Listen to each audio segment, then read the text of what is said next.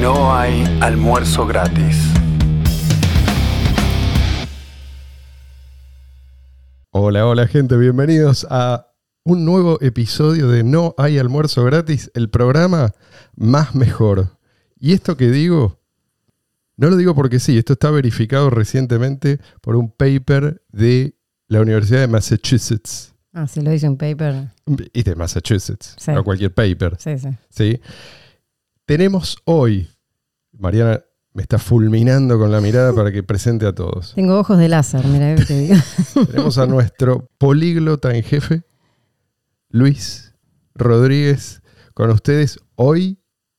Yo te digo, Luis, lo que, lo que la gente pide. ¿Mm? Después vos fijate si podés dar con la talla. Uy, suena fuerte. Suena, suena todo un reto, tío.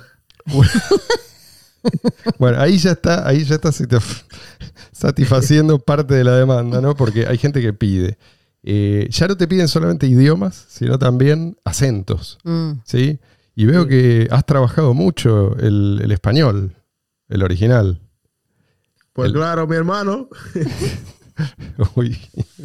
Bueno, tenemos también suajili, persa y guaraní, así que anda laburando en eso. Y Mariana también está con nosotros. Hoy te presenté, Mariana, así que mm, no tenés quejas, supongo.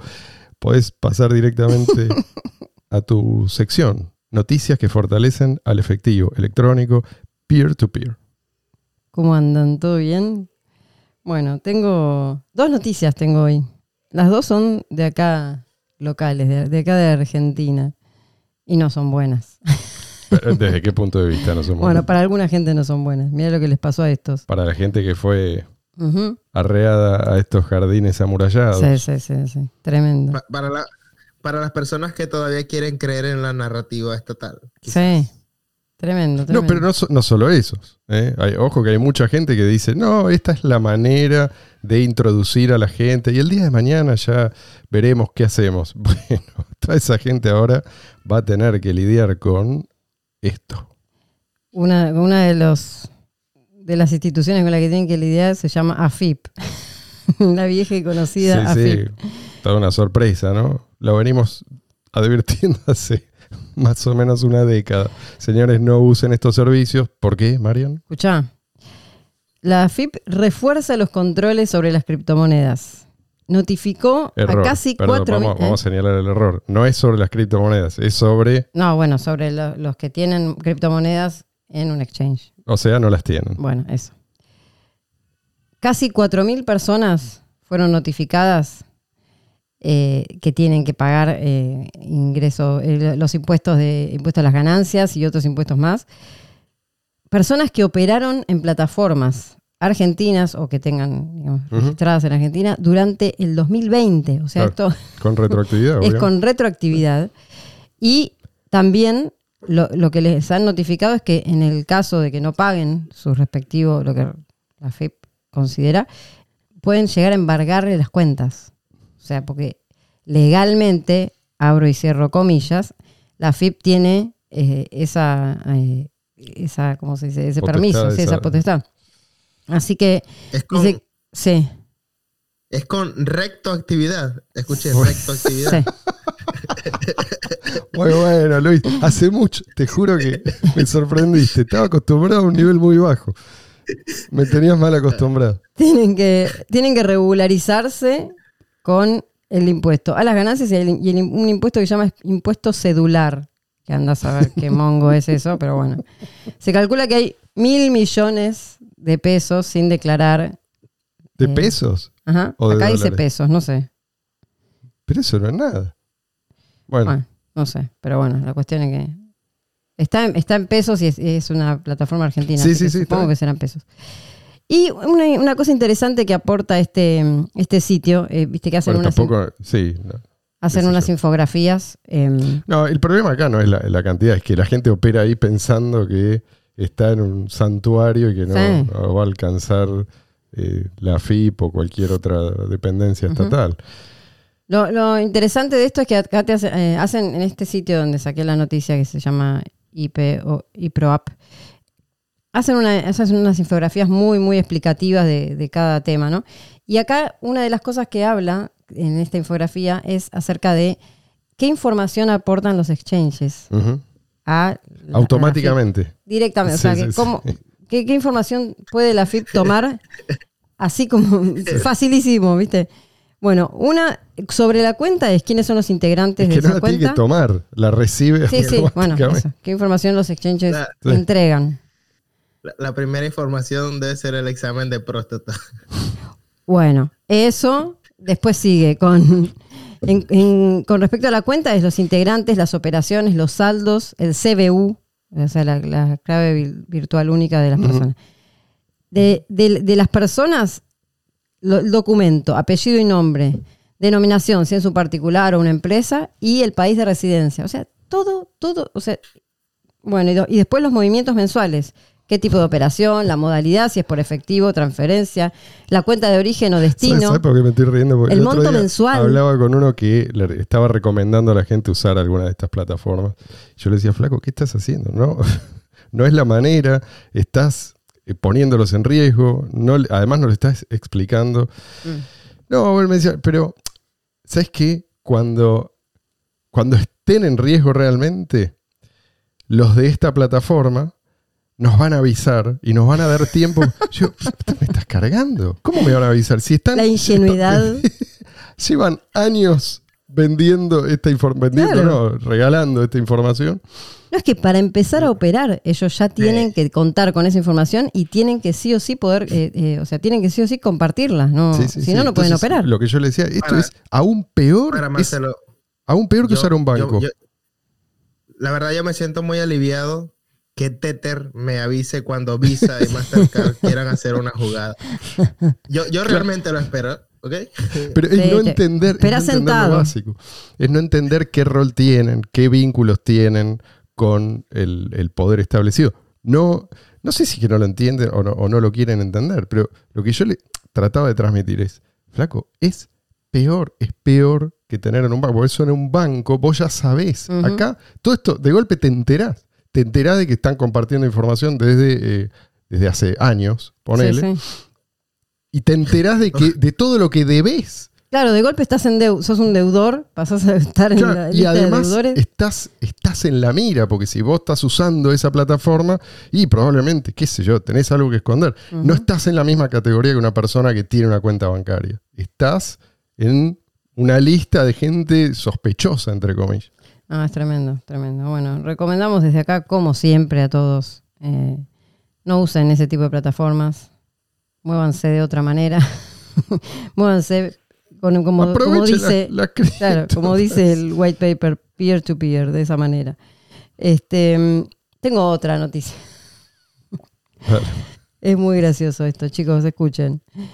Acá tenemos eh, al titular del Banco Central de la República Argentina, un señor que se llama Miguel Pese, eh, que dio una entrevista y que, entre otras cosas que dijo, que no, no vienen al caso, aseguró que la desaparición del dinero físico Mm. ya entró en un camino irreversible. O sea, ya está todo puesto en marcha para que, bueno, supuestamente en 2030, ¿no? Sí, sí, O sea, Suprimir el, el dinero efectivo. que no exista estatal. más los billetes Claro, claro. de papel eh, y que todo lo tengamos que manejar en forma digital. Y eso es un plan Digital que y 100% Sí. transparente, no solo digital. Eso es lo que ellos quieren. ya. Sí, Lo que yo me pregunto es, ¿qué más, ¿qué más tienen que hacerte para que te despierte? Porque nosotros, no sé. episodio tras episodio, tratamos de decirle a la gente, muchachos, despierten a los que todavía están dormidos. Pero ponele que nadie dice nada. Nadie advierte estas cosas. ¿Qué es lo que te tienen que hacer? ¿Hasta qué punto, cuánto sufrimiento la gente está dispuesta a aceptar? O sea, hay, hay gente, yo entiendo, que es capaz de, por ahí, morir de inanición antes de notar que quizás hay algo en Mm. este, en este plan que no está pensado para su beneficio. Sí. ¿sí? Bueno, Pero- una pregunta que me hago es cuánto está dispuesta, cierta gente, ¿no? ¿Cuánto está dispuesta a entregar por una supuesta comodidad o una supuesta practicidad? ¿Cuánto estás dispuesto a entregar de, de tu patrimonio por esta, este supuesto pero, beneficio? pero además no, es no ni siquiera es cuánto estás dispuesto a entregar. Es cuánta incertidumbre estás dispuesto a asumir, porque Bueno. ¿qué es lo que te, con qué te van a salir mañana. No sabes. Nadie sabe. O sea, no es solamente cuánto te van a cobrar en impuestos, cuánto van a emitir. Es para qué te van a dejar usar el dinero y para qué no. Si te van a bloquear el acceso a tu dinero definitivamente y sin ninguna alternativa viable o no, por lo menos Mm. alternativa estatal. Sabemos que alternativa no estatal hay gracias a Satoshi. Y esto, esta pregunta que yo me hago, ¿cuánto es capaz de, de tolerar la gente? Creo que es algo que tiene mucho que ver con la medida en que la gente está adoctrinada, ¿no? Sí, sí. Quiero leerles un breve fragmento de un libro.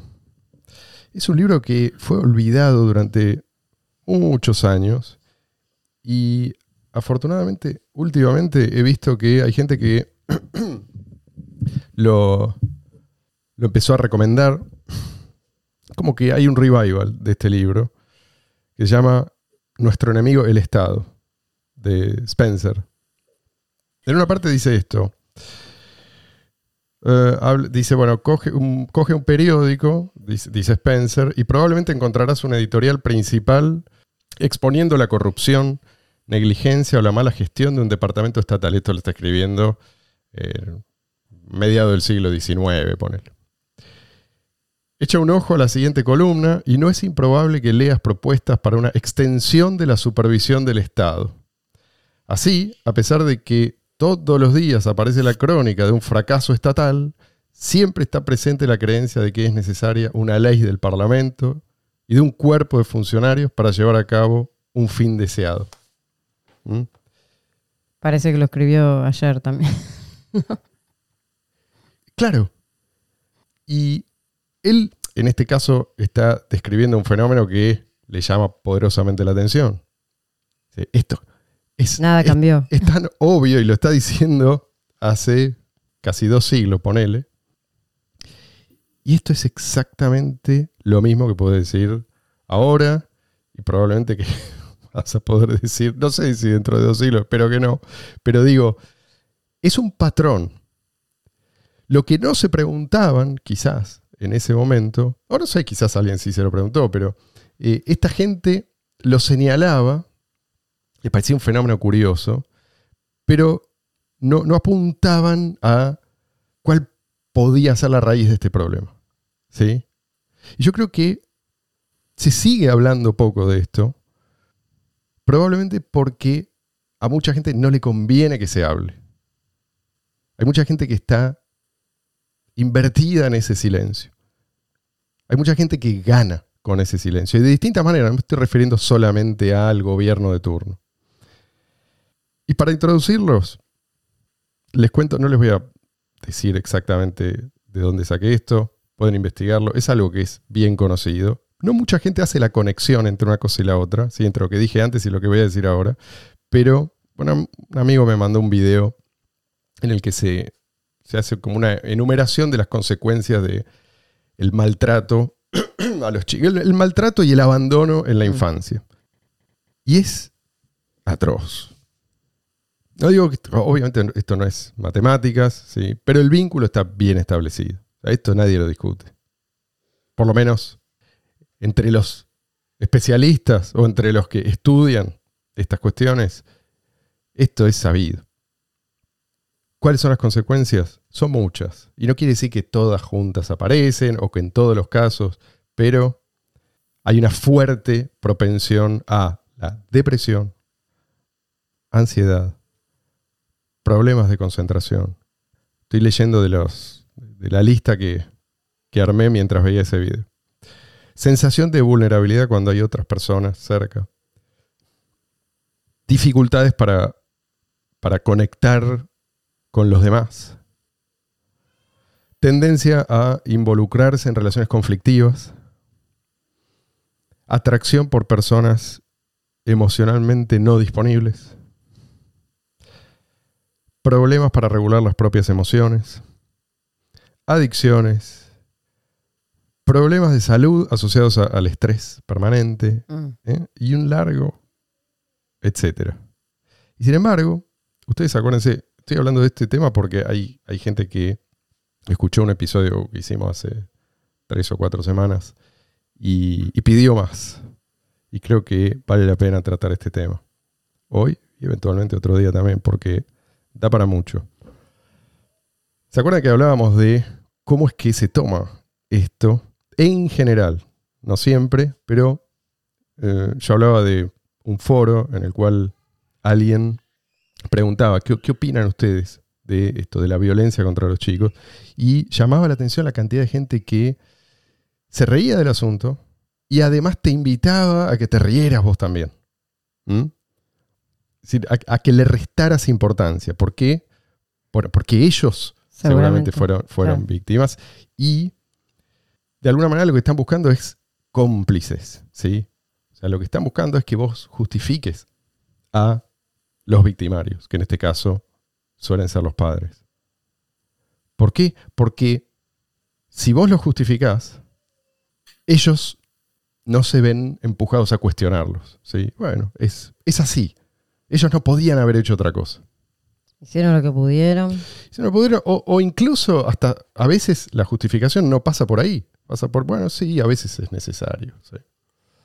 Y así es como este tipo termina convirtiéndose en un eslabón más de esa cadena ¿no? de, de, abusos que persiste. Y además que andás a ver cuándo arrancó. Sin embargo, esto es un crimen. Ellos se ríen, quieren que vos te rías, pero ¿qué pasa si este mismo tipo que tiene esa actitud con respecto a, la violencia eh, dirigida hacia, hacia los chicos, si se encuentra con que en la calle un tipo le pega a otro, sí, porque sí, porque puede, porque el otro es más débil, porque no puede defenderse. Le pega, después de pegarle lo, lo humilla y se ríe. ¿Mm?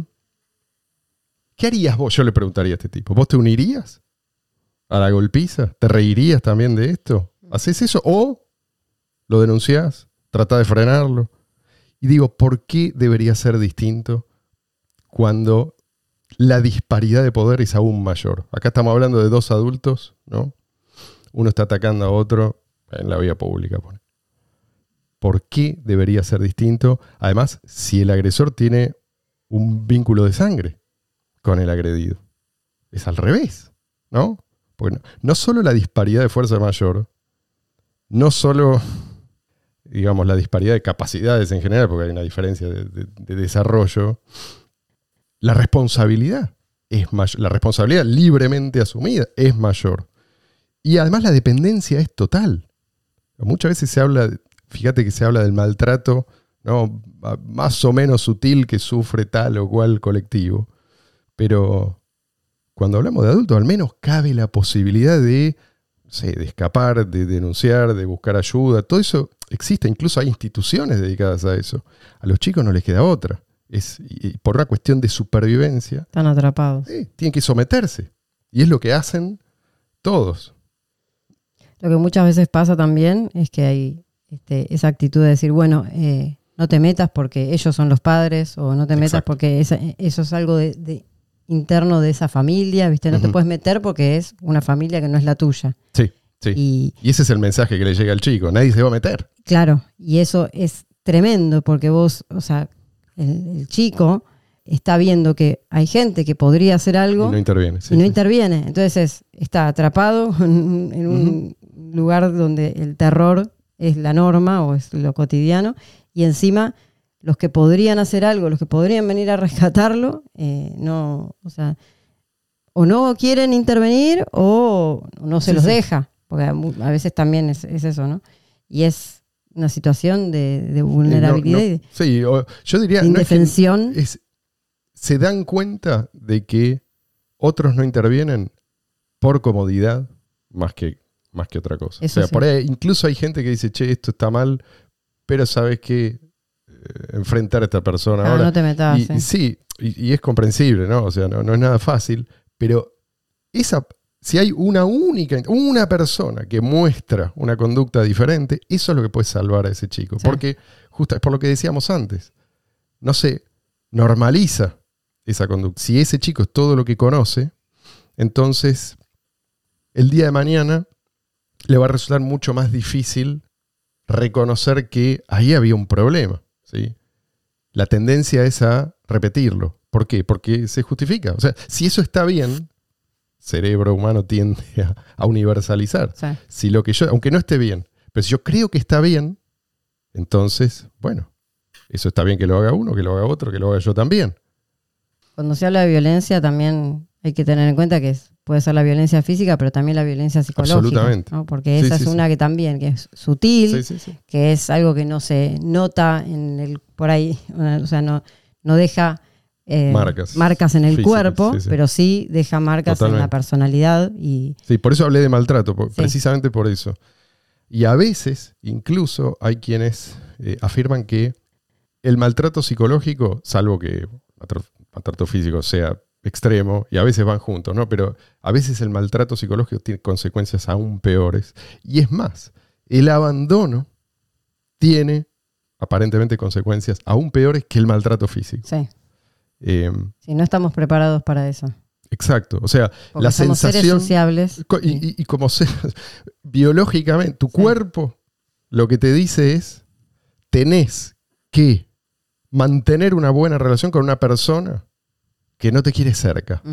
Bueno, ese es el patrón que después se reproduce. Por eso, bueno, una de las cosas que decía ahí arriba es esto de mm, buscar relaciones con gente que no está emocionalmente disponible. ¿sí? Este es el origen. ¿Por qué se hace eso? Bueno, porque es lo que en algún momento me permitió sobrevivir. Nuestro instinto no sabe más que de eso. ¿Cuál es, ¿Cuál es la estrategia que a mí me permite sobrevivir y eventualmente reproducirme? ¿Es esto?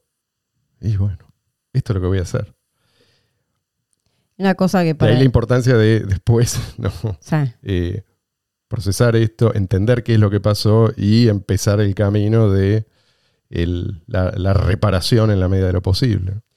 para, para contradecir el argumento ese de que, bueno, ellos eh, es lo que podían hacer o no sabían otra cosa, qué sé yo, muchas veces, porque están los que son violentos en cualquier lado, público, en privado, donde sea, ¿no? Pero hay muchos que la violencia la ejercen solamente puertas adentro. sí, sí, sí. Y por, para afuera o cuando hay otra gente, son personas que, amables, normales, qué sé yo.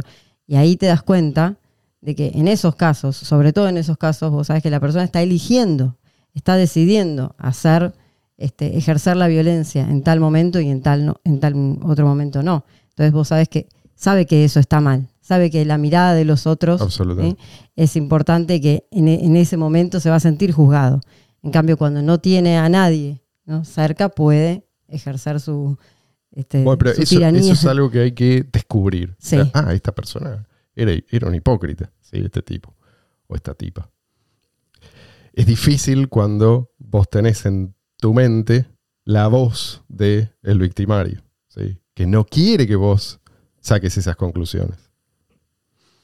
A veces hace falta ayuda para arribar a estas conclusiones y, para hacerlo. no es solamente entender, es deshacer un montón de hábitos y empezar a construir algo sobre otras bases. Por eso es tan difícil y creo que eso explica mucho más de lo que estos sagaces teóricos, eh, por ahí, ojo, no sé, por ahí lo, lo sabían o lo sospechaban, pero bueno, no, no era un tema del cual se podía hablar en ese momento. Y creo que si hay algo que no- nos favorece a nosotros, es que de estas cosas sí se puede hablar. Mm. Por lo menos se puede hablar. En algún momento era como, ¿qué estás hablando? O sea, los chicos es como, es como, no sé, en alguna sociedad antigua en la cual la esclavitud era aceptada universal, universalmente, en- dentro de esa sociedad, eh, alguien expresara preocupación por el maltrato a los esclavos, yo. Eh, no era, probablemente a lo largo del siglo XIX, algo que se iba a tomar en serio en, en esos, dentro de esos, de esos círculos.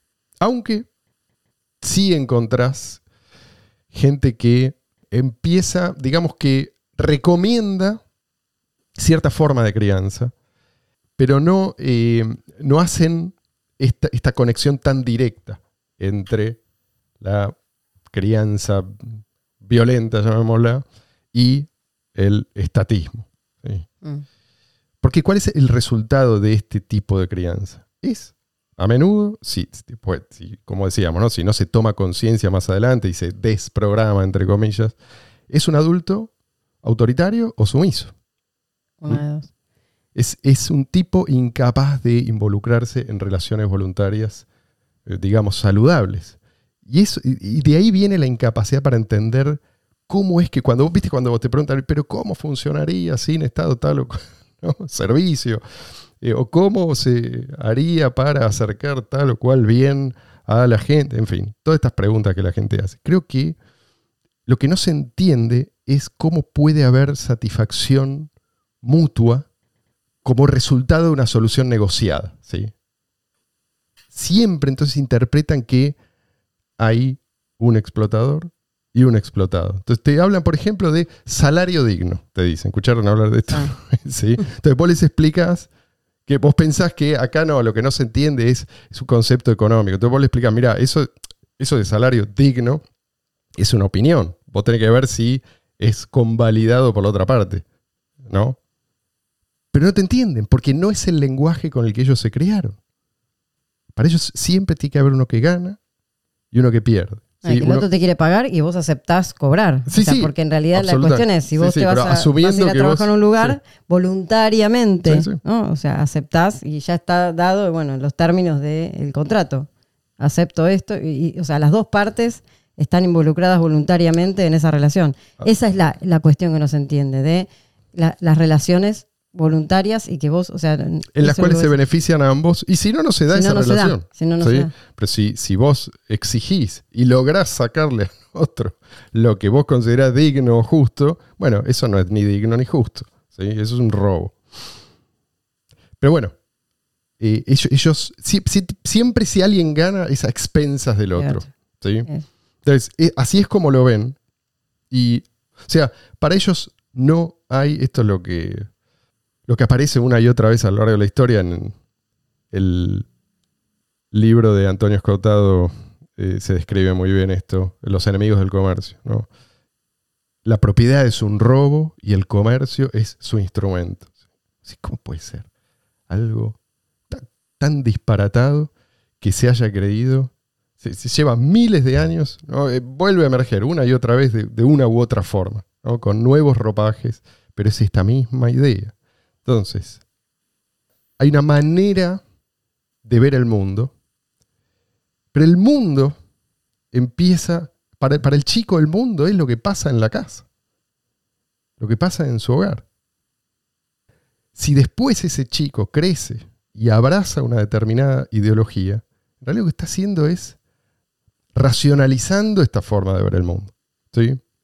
O sea, el, el tema es, en el momento en que tenés que decir, bueno, la, la vi- la violencia que vivió, ¿no? Si, si esa violencia la justifica de alguna manera, bueno, mis padres eran así, no podían hacer otra cosa, bueno, son mis padres, ¿qué voy a hacer? Bueno, eh, esa forma de justificar es, de alguna manera, que el, el detector de violencia se está como tapando.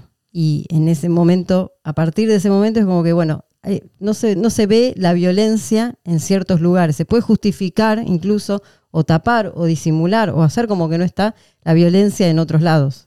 O sea, la Exacto. violencia que viene del Estado, la violencia que viene de los padres, o sea, es- bueno, no, no, no, porque esto no- en realidad es No es por mi bien. Sí, sí. Esto no es violencia. O es por mi bien, o esta sí. gente, bueno, no sabe que lo que está haciendo también, ¿no? O sea, o, lo o es hace, un mal pero- necesario. Sí, sí, sí. sí, sí. O sea, que la ideología está ahí para disimular lo que realmente está pasando. O sea, que, que te están imponiendo reglas injustas.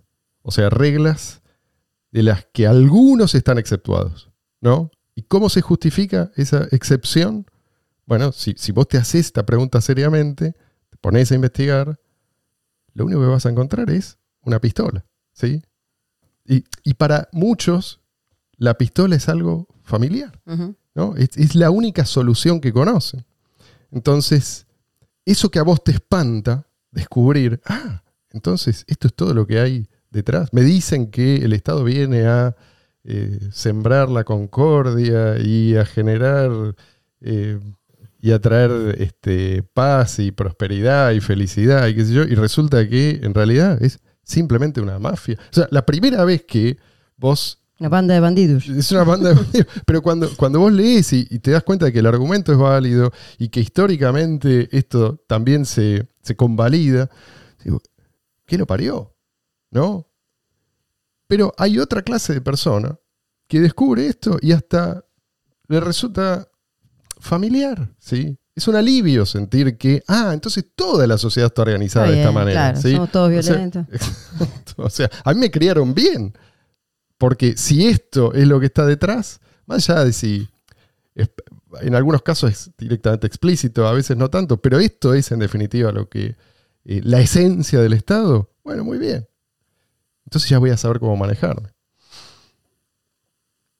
Y otro mecanismo también este, es ese de buscar, bueno, o sea, tapar o justificar a los violentos dentro de la propia familia y toda esa, esa bronca y ese resentimiento y eso que fue generado durante tantos años de violencia, depositarlo o trasladarlo a cierto chivo expiatorio, Sí, ¿no? Sí. el capitalismo, el, el- los, no sé, la burguesía, no sé, cualquier cosa que es muy típico, ¿no? De decir, bueno, estos son los violentos o estos son los malos, porque en realidad siempre, o sea, Sí, ves sí, que tenés un existe el problema. bien y el mal. La pobreza, ponele. Sí, sí, existe el bien y el mal. Entonces, bueno, poner esa, la, la maldad, encarnarla en algo o en algún sí. concepto o en alguna persona o lo que sea, y ahí está el Sí, mal. ¿no? Se- Y eso te permite desviar la atención de No me está saliendo cómo se llama en psicología ese mecanismo de defensa, pero existe. O sea, de poner, sacar, proyección. sí, este, ponerlo en otro lado. Y la realidad es que no estás viendo que, bueno, había, o sea, estaba el mal ahí, estaba ese acto ¿no? injusto y violento, y no lo, no lo querés aceptar de alguna manera y lo pones en otro Nada lado. más es, es el origen de un montón de males. ¿sí? La pobreza, por ejemplo. Familias destruidas. Familias corruptas, por así decir. Eh, por lo general, no transmiten buenos hábitos y por lo tanto es difícil que esos chicos después sean buenos creando riqueza. Estos son, cosas que se aprenden. No digo siempre, obviamente, excepciones, pero son cosas que se aprenden. Entonces, si, si vos, si vos tenés, por otro lado, una teoría que te dice, no, no, o sea, la pobreza es, eh, esto es muy simple, ¿sí? Esos son los malos, hay que matarlos y una vez que los mates a todos, ¿sí? los que crean riqueza, vas a ver que vamos a ser mucho más ricos. No tiene el menor sentido, pero no importa, ¿sí? Por acá lo importante es ocultar ¿no? El el, origen. el cuerpo del delito. No Ahora- quiere decir que probablemente para los que vivieron situaciones de violencia o maltrato, eh, muchos, de, de- muchos de esos van a, por ahí, van a llegar a ser exitosos o tener o no tener. Obviamente. o sea, lo- los traumas están, los traumas están, y es probable que, bueno, con mucho trabajo, por ahí, no sé, terapia o lo que sea cada uno que, que resuelva hacer, los que aceptan, ¿no? Que les pasó algo, porque hay Sí, muchos que directamente no, o sea, siguen adelante sin. Este, después en algún momento igual las cosas aparecen, pero eh, el camino hacia ese éxito o hacia lograr su objetivo, el objetivo que tengan en la vida, va a ser un camino seguramente más difícil. Y van a tener que sal- saltar un montón de obstáculos, ¿sí? Para después llegar a, a lograr algo eh, y, ser felices y todo. Van a tener un camino más, más tor- seguramente más tortuoso. Sí. Eh, entonces, lo que yo pienso, ¿no? La idea de, de hacer- de criar pacíficamente a los hijos es, o sea, cada, cada chico va a hacer lo que quiera hacer, va a hacer lo que pueda muchas veces ser, va a tener, digamos, éxito con... puede Sí, y va a de- tener desafíos un montón de cosas le pueden pasar, pero criándolo pacíficamente, el camino se lo vas a hacer mucho sí. más fácil para llegar Le vas a dar herramientas. Y va a tener y va a ser una mejor persona, va a ser una mejor persona para todos. Le va a costar mucho menos a la sociedad una persona que esté criada No pacíficamente. solo le va a costar menos, sino que va, va a y contribuir va a aportar, a esa va a sociedad, aportar. Entonces, eso, eso no se, tam- tampoco se tiene en cuenta. Lo que cuesta, sí. lo que El- cuesta para el- la el sociedad, trauma. el trauma sí, sí. de esa violencia y ese maltrato. Ahora, ¿qué pasa? Muchos, muchos cuando entienden estas, lo que podríamos llamar las causas profundas del estatismo, se desesperan, ¿no? Y se, se vuelven pesimistas. A esta gente yo tengo algo que decirles. Y es que no hace falta que todos cambien para que algo cambie. ¿sí? Esto, esto es algo que está estudiado, en algún momento lo comentamos. Hay un, creo que es un 10-12%, ¿no? Con que cambie un 10-12% de una determinada población, si es que es un 10-12% comprometido con ese cambio, ya ahí tenés la posibilidad de que es esa inercia que antes jugaba a favor de el, llamémoslo, mal comportamiento, empieza a jugar a favor de los partidarios de la convivencia pacífica. ¿no? Y, por lo tanto, obviamente, de la crianza pacífica. Entonces, puede pasar que si esto se entiende y se pone en práctica, en un par de generaciones vos tenés una sociedad realmente resistente a la política. P- Podemos, es concebible un- una sociedad en la cual un aspirante al poder político sea recibido como, como un animal salvaje que es, es una amenaza para todos. ¿sí? Y que tiene que ser expulsado como mínimo. Y esta es la razón por la cual el régimen, digamos, reacciona tan fuertemente a la idea del, de homeschooling. Mm. Vos fíjate, viste que tratan de pintar a los homeschoolers como, eh, no sé, maniático, como sectario, lo que sea. Para ellos, nosotros somos la amenaza. Somos, somos como, como dos especies que compiten por un mismo nicho, ¿viste? Con dos estrategias de supervivencia que, que son incompatibles entre sí. Entonces, así como nosotros hablamos de ellos, ellos hablan de nosotros, ¿sí? Ahí, obviamente, nosotros consideramos que tenemos razón y podemos sostener racionalmente nuestra postura. Ellos no. ¿Cómo se te ocurre no entregarme a tus hijos para que yo los adoctrine? exactamente, Ellos quieren, ¿Cómo? exactamente, ellos quieren es como, llevarse. Como un secuestrador cuando, cuando ve que alguien está desatando a, a los rehenes, ¿no? Exactamente. O sea, ellos se quieren quedar con las mentes de los chicos, de nuestros chicos. ¿Cómo se te ocurre a vos como padre inculcarle ideas a tu hijo que no son las que nosotros queremos inculcarle? Exactamente. Y ellos dependen de eso y van a luchar por eso. Ujú. Por eso cuando habla, a mí me encanta cuando dicen, no, que lo que hace falta es más educación. sí, sí, sí. Viste que siempre dicen, no, que el- el- para que una sociedad o un país mejore, que yo, lo, lo importante es la educación. ¿La educación cuál educación? Porque, ojo, ojo, porque no solo la educación pública, no podemos ni hablar, porque bueno, la educación pública es basura de principio a fin, pero también la educación privada, como ya hablamos en capítulos donde hablamos del tema de educación, la educación privada igual tiene infiltrado, ¿sí? El, Sí, el programa estatal. el programa estatal y la bajada de sí, sí. línea. Entonces, tampoco es que con la educación privada estás salvado. El otro día Ian me pasó, no sé por qué, porque, porque es un sádico, me pasó un, un video acerca de homeschooling hecho por Vice. Mm. ¿sí? Vice es, bueno, no sé qué es ahora, qué es. Un- Un medio progre más, Progre. y, pero ultra progre. Se han y- vuelto. Y vos no sabés cómo. eh, eh, Era tan obvio, era, era tendencioso hasta la náusea. Pero lo llamativo es que si vos, si vos no, no entendés nada y lo estás mirando, decís, wow, estos, estos tipos ¿sí? Eh, los presentan como monstruos. Un peligro para. Lo único que quieren hacer es que lo dejen, que lo dejen en paz. como si fueran cavernícolas Sí. asando a, a otra persona. Sí, sí, sí, sí. Entonces, estos tipos te apuntan a la cabeza para financiar un sistema de adoctrinamiento y abuso masivo en el cual quieren meter a la fuerza a tus pibes. Y el problema es el otro, ¿no? Eh, Que ni siquiera te dice no me robes. Lo único que te dice es no fuerces a mi hijo Déjame tranquilo. a asistir a esos centros de adoctrinamiento. Mm. ¿Mm? Pero se dan cuenta. Es obvio que se dan cuenta de que eso puede ser peligroso. Sí, sí. Porque puede crear mentes libres. Y durante, Gente que no lea Vice, por ejemplo. Imagínate. Y una de las cosas que, que todo esto, que, que este sistema educativo explica, creo que eh, es algo que por ahí muchos de nosotros vimos en, el último par de años. Eh, no porque sea nuevo, sino por, por la intensidad. Yo realmente me, me resultó sorprendente comprobar lo fácil que resulta hacer, digamos, ceder a millones de personas a la presión por parte de una autoridad política. ¿sí? Creo que mucho tiene que ver con esto la, entre comillas, educación pública. Mm. Entonces, sí, ¿por qué? ¿Cómo puede ser que tanta gente supuestamente inteligente se dejó manipular de esa manera? Encerrar. Bueno, porque es lo que viene. ¿Cuántos años pasan eh, dentro de, de ese sistema?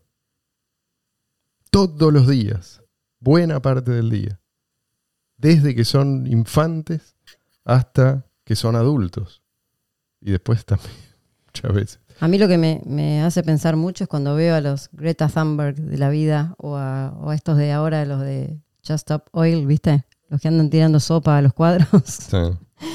los veo con esa bronca, ¿no? Son adolescentes que están- ten- tendrían que estar pensando, no sé, en qué, qué van a hacer en el futuro, o disfrutando del presente, o socializando, y los ves con una bronca, preocupados por ¿no? el cambio climático, el medio ambiente, no sé qué, con una- un nivel de, de bronca y resentimiento. Yo, ¿De dónde sale todo eso? Porque no, no es algo... Bueno, es lo que decías antes del normal. chivo expiatorio. Claro, no es algo normal en un chico, en un adolescente. Sí, el adolescente se revela, está bien, se revela, pero eso de que el adolescente se revela también tiene que ver con Sí. contra qué se está revelando, ¿no? O sea, ¿qué, qué pasó en los años previos a la adolescencia que hace que, porque no todos los adolescentes son Pero rebeldes. mostrame alguno de estos que diga, no, no, el problema acá es el Estado. No, no, lo, No, que, al lo que ellos quieren es que el Estado a punta de pistola implemente sus supuestas... Les cobre las multas a todos los sí. contaminadores o lo que sea. Yo creo que en el futuro, esperemos que no sea un futuro muy distante, los chicos no adoctrinados en, en la veneración del Estado van a terminar siendo inmunes a, a esa clase de presión. O sea, esto que pasó en estos años, eh, este par de años, no va a ser posible en ese futuro. Y de ahí el rechazo de- del homeschooling, ¿no? Sí. Porque lo que quieren es que los chicos sean después adultos fácilmente influenciables, ¿no? Así que yo no sé si, si ese futuro va a llegar, y si llega, no sé cuándo va a llegar, pero puede llegar. Puede llegar. Y esto es algo que tienen que tener en cuenta los padres hoy. Esto es un mensaje para, para todos los padres. Guarda. O sea, vos podrías llegar a quedar del lado incorrecto de la historia, por así decir. ¿No? O sea, puede que tus hijos o, o tus nietos te vean como hoy vemos a los dueños de esclavos. ¿No? No quiere decir esto que no hay nada que hacer, o sea que ya estás, sos el malo de la película, todo lo contrario. O sea, podés informarte, podés reformarte si vos querés, podés pedir disculpas, podés tratar de reparar el daño en la medida de lo posible. Todo eso, o sea, sigue estando en tus manos. No es lo mismo cometer un error y seguir insistiendo en eso sin examinar la, la propia historia que cometer un error, reconocer que uno eh, estaba en un error, reconocer también que uno, como cual- cualquiera puede cometer un error, precisamente porque, bueno, por ahí no tuvo los mejores ejemplos, pero en algún momento hay que hacerse cargo de esto. A ver, en, en definitiva, vos podés pedir disculpas, es el otro el que tiene que aceptar Te o a no ganar el perdón. Sí, o sea, pero, pero podés tratar, podés dedicar el resto de tu vida, ¿sí? A demostrar que vos realmente... Es en- genuino el cambio. Exactamente. Bueno, señores, de esta manera entonces sí damos cierre al episodio de hoy. No sin antes. No, ya saben dónde encontrarnos. No vamos a aburrirlos diciendo en todas las plataformas. Si no saben, pregunten acá abajo. Nosotros les explicamos. Dejamos un link a un sitio que se llama Linktree, donde están. eh, donde pueden encontrar todos los links a las diferentes plataformas en donde pueden encontrar episodios de No hay almuerzo gratis. Les deseamos que pasen un lindo fin de semana. Cuídense mucho y nos volvemos a encontrar la semana que viene.